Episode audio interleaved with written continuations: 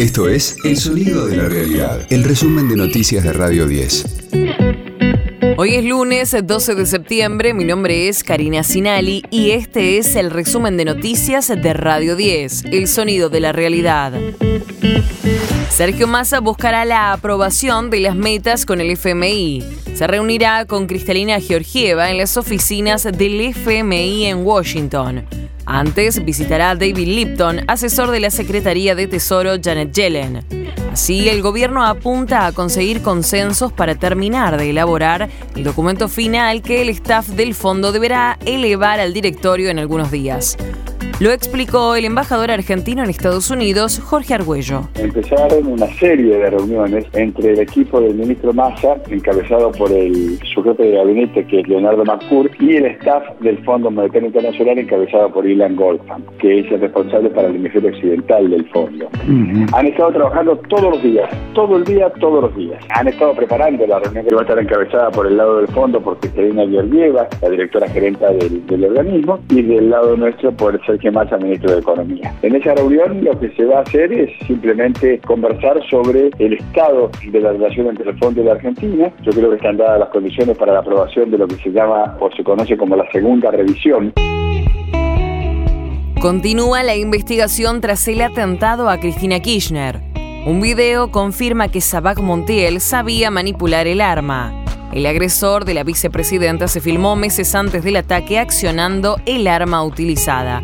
Además, un manifestante lo vio intentando manipular la corredera tras los disparos fallidos. Triunfo para Juntos por el Cambio en Marco Juárez. Retuvo la intendencia en donde nació la coalición. Sandra Majorel obtuvo el 55,1% de los votos, mientras que Verónica Acrecente del peronismo local alcanzó el 38,5%. De lunes a viernes, desde las 18, escucha a Pablo Dugan de vuelta en el regreso de Radio 10. Giro en la guerra entre Ucrania y Rusia. Las fuerzas del país invadido recuperaron ciudades estratégicas y Moscú se repliega. El ejército ucraniano asegura haber recobrado 3.000 kilómetros cuadrados de territorio que era controlado por las tropas rusas. Ecosistema Cripto. Este año se incrementó un 600% la modalidad de contratación de argentinos que trabajan en forma remota para el exterior, cobrando sus honorarios en criptomonedas. Esto coloca a nuestro país primero dentro de América Latina con un promedio de 2.500 dólares mensuales por freelancer. Ante este crecimiento de cobros en criptomonedas, las plataformas para recibir pagos anuncian la implementación de USD Coin con soporte para peso argentino, peso mexicano y real brasileño.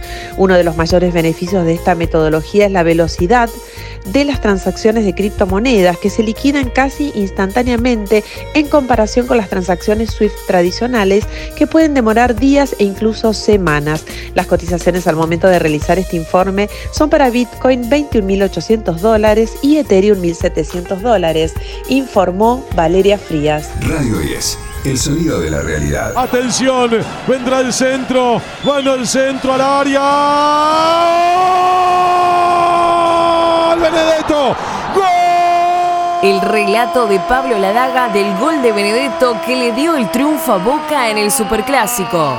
Con un cabezazo, el Pipa rompió su sequía goleadora y fue el héroe de la jornada en la bombonera. El equipo de Ibarra fue superior al de Gallardo que falló en el planteo y nunca pudo dominar a su rival. Así lo vio el técnico del Geneise. Tuvimos situaciones de, gol y bueno, nos quedamos un clásico importante para seguir en la lucha del campeonato. Nosotros teníamos clave, eh, claro que, que River se guardó su esquema hasta lo último, pero nosotros estábamos seguros y convencidos lo que, lo que íbamos hacer durante este, este, estos 90 minutos. Convencidísimo lo que queríamos, convencer a todos los jugadores de lo que queríamos hacer dentro de la, dentro de la cancha y lo, lo pudimos lograr. Eso fue importantísimo porque nos marcó durante gran parte del partido la superioridad y creo que River se sintió incómodo con eso. Por eso creo que durante el entretiempo hicieron tres cambios. Este fue el diario del lunes 12 de septiembre de Radio 10, El Sonido de la Realidad. El resumen de noticias de Radio 10. Seguimos en redes y descarga nuestra app.